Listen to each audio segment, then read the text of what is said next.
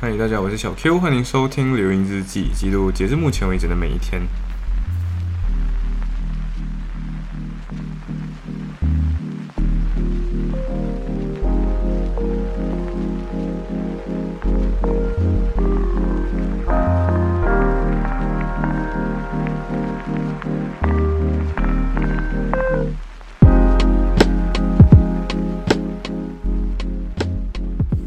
OK，所以这一天其实就是我之前就跟一个学妹，就是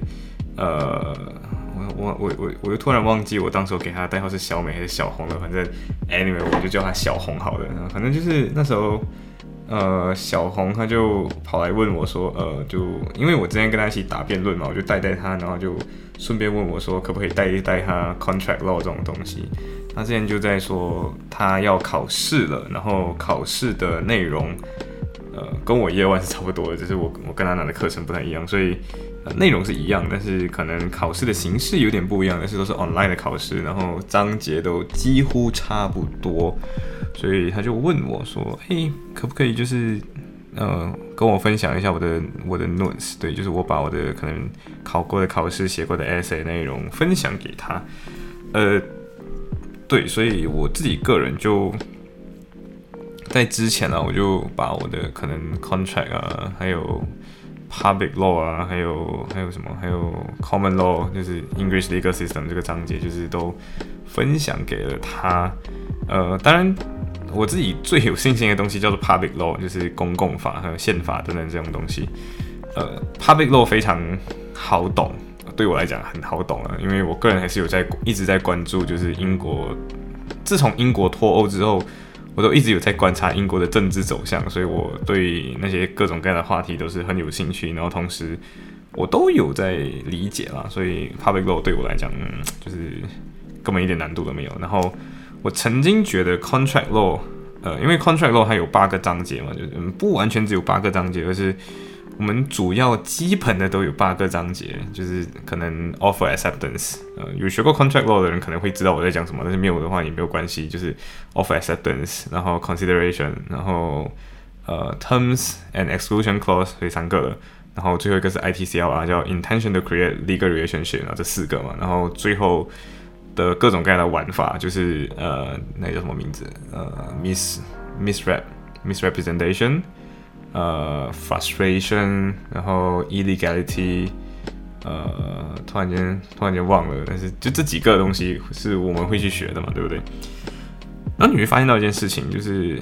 我当年是非常抗拒 terms and exclusion clause 这个章节的，就是我觉得 terms 这个章节很难懂，然后我也觉得 exclusion clause 这个东西很难懂，然后我在。Year Three 的时候拿了 Commercial Law，然后就发现到说，哎，这个东西其实就是 Terms 还有 Exclusion Clause 那个章节，只是它非常的集中在呃，就是 Sales of Goods Act 还有 Consumer Right Act 这两个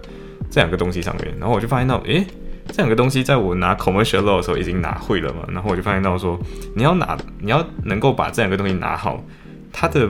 点在于你要把 contract law 给学好，所以其实万事万物都基于 contract law。你你最后会发现到这件事情，万事万物基于 contract law。然后 contract law 在网上细分，可以是 commercial law 学的，呃，consumer IA，还有 sales of goods act 这两个东西的结合，可以是 law of agency。然后可能往另外一个方向来看，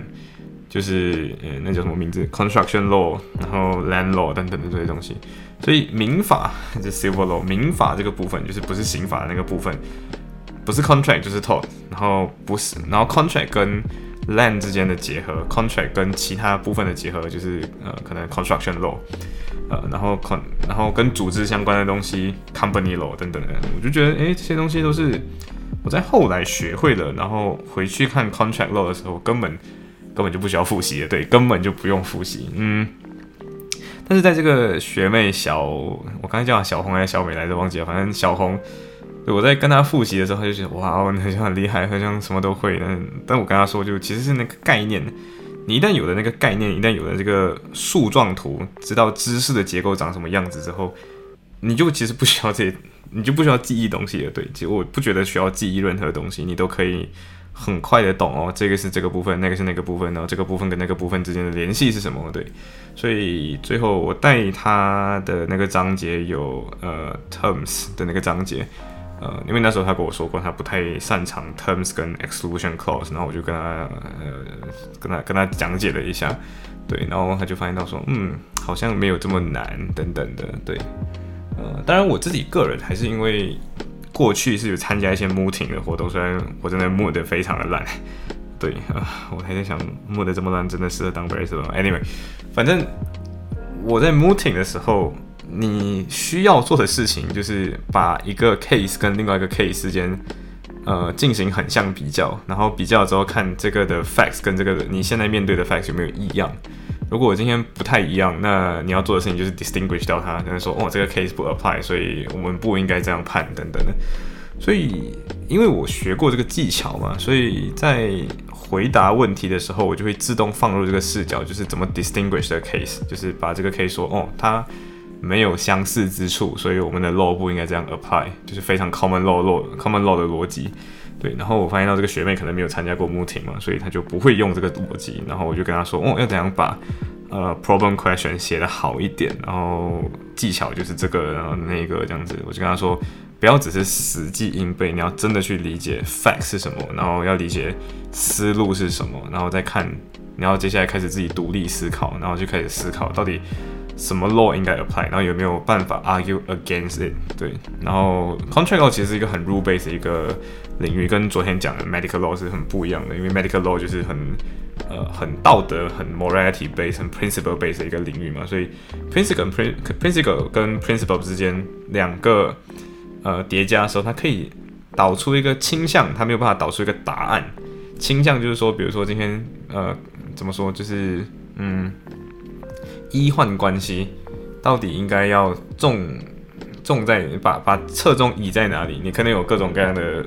有各种各样的论述，然后这些论述最后只指向哦，可能我们应该要更加约束医生这方面、医护人员这方面、医院这方面。可是你不能说所有东西都一定是要约束医生或者一定要约束医院等等的。可是 contract law 因为它是规则类的，它就很像踢球一样。